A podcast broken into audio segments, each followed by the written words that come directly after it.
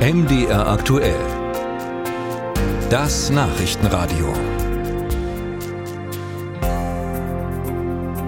Wenn Sie regelmäßig mit der Bahn fahren, dann kaufen die meisten wahrscheinlich ihr Ticket online, dann kriegen Sie eine Mail oder Sie machen das gleich alles auf dem Handy.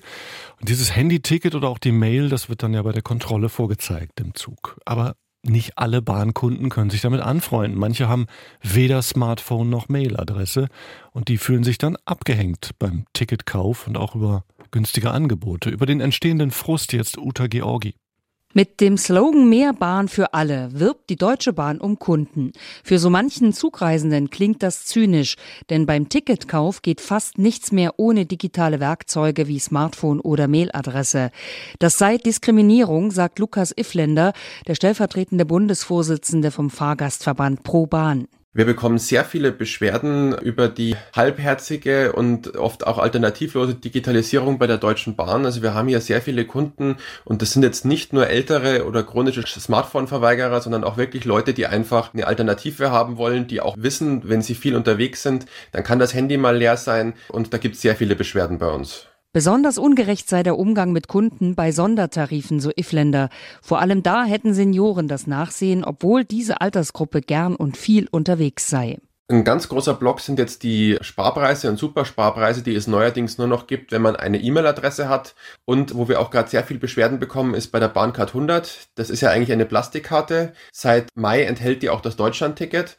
Aber jetzt ist plötzlich die Entscheidung, dass der Deutschland-Ticket-Teil digital nur auf dem Handy laufen soll. Der Fahrgastverband habe versucht, mit der Bahn Lösungen zu finden, jedoch ohne Erfolg, sagt Ifländer.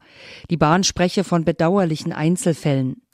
Auch MDR aktuell bittet die Bahn um eine Stellungnahme. Ein Sprecher teilt uns mit. Schon heute buchen vier von fünf KundInnen ihr Fernverkehrsticket über bahn.de oder die App DB Navigator. Das digitale Ticket ermöglicht es uns, unsere Kundinnen und Kunden bei Änderungen zu ihrer Reise besser zu informieren.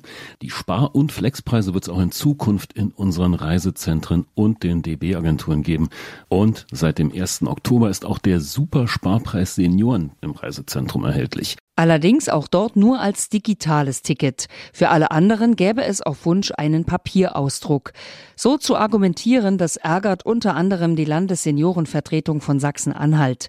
Hier beschreibt die Vorsitzende Angelika Küstermann ein weiteres Problem. Im ländlichen Raum haben wir überwiegend keine Bahnhöfe, wo dieses Anwendung finden würde. Zum anderen die Automaten zu kleine Schrift ist nicht lesbar. Zum Teil unverständlich, weil die älteren Menschen damit keinen Umgang hatten bisher. Es müssen nicht nur digitale Angebote möglich sein, auch weiterhin die analogen Angebote, wo entsprechende Auskünfte gegeben werden können. Die Möglichkeiten, ohne digitale Werkzeuge als Bahnkunde vorwärts zu kommen, sie sind also begrenzt.